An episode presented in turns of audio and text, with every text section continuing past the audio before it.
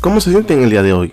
Hoy estamos a 6 de marzo del 2023 y como cada vez que les traigo, hoy les presento qué aconteció en la historia un día como hoy. Un día como hoy, en el 1960, los suizos otorgan a las mujeres el derecho al voto en las elecciones municipales. Un día como hoy, en el 1953, tras la muerte de Joseph Stalin, Georgy Malakov es nombrado primer ministro soviético. En el 1857, la decisión de Dred Scott de la Corte Suprema sostiene que los negros no pueden ser ciudadanos norteamericanos. También, un día como hoy, en 1820, el compromiso de Missouri es promulgado por el Congreso y firmado por el presidente James Monroe, que prevé la admisión de Missouri en la Unión como Estado esclavista, pero prohíbe la esclavitud en el resto del territorio de compra del norte de Luisiana. Y también, un día como hoy, en el 1521, Fernando de Magallanes descubre la isla de Guam. Todo esto aconteció en la historia, aunque no lo crea, un día como hoy.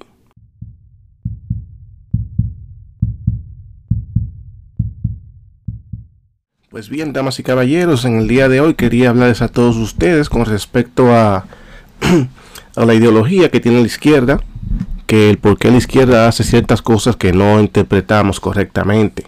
Por ejemplo, eh, la violencia de las armas de fuego, una retórica que ellos la llevan a capa y espada y, ellos mismos eh, difunden su ideología por los medios televisivos y por eh, la manera más posible que ellos tengan, ellos lo hacen y lo tratan de, de metérselo por la nariz a las personas.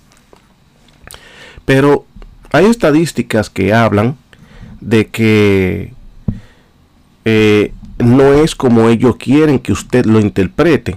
Porque si vamos a ver películas y series salidas de Hollywood, que se supone que Hollywood es el lugar donde más el woke movement es donde más se integran, donde más está en su, en su base, eh, su núcleo es ahí, porque no hay una cosa más liberal que un actor de cine, que entiende y comprende que si a ti te gusta un hombre, bésalo y cómetelo si tú quieres en un baño, y eso no importa, eso es bacano, eso es chévere. Entonces la cuna del woke movement está en Hollywood. Pero entonces, ¿qué pasa con Hollywood? Hollywood viene y se supone que son antiarmas, que las armas, eh, violencia de armas, pero ellos son los primeros promotores de violencia con armas de fuego en sus películas, en sus series, y en cualquier cortometraje que ellos inventen y crean, hay armas de fuego, aparece cualquier Rambo tirando plomo. Parece que Rambo tirando plomo como cosa loca ahí.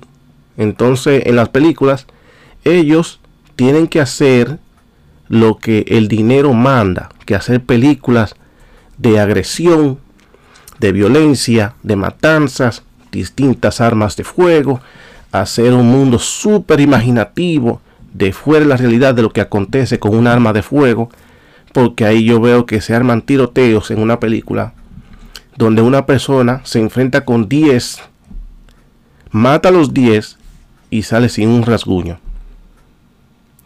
Entonces ellos promueven una idea, pero entre su mundo de Hollywood tienen que hacer lo contrario, o sea, hacer películas de violencia, porque si no, el público no se las compra. ¿Sabía usted que en estadísticas un adolescente antes de, antes de cumplir sus 18 años de edad ya ha visto más de 2.000 series y películas que tienen violencia integrada en ellas? ¿Sabía eso? Que un adolescente entre los 13 y los 18 años de edad ya ha visto casi 2.000 películas entre películas y series, ha visto de violencia porque un joven tiene toda la libertad de ver lo que le parezca. Y esas son estadísticas sacadas del FBI, no soy yo que me las estoy inventando.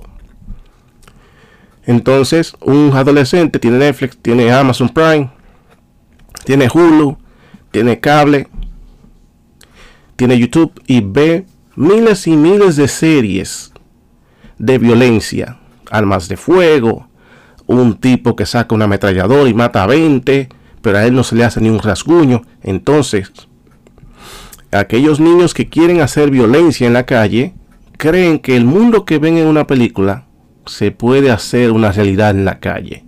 Entonces, el FBI dice que la mayor causa de violencia en las escuelas de niños, que los, la violencia la, la causan ellos mismos los adolescentes en la high school, es la fascinación de violencia en filmes de entretenimiento, dicho por el FBI.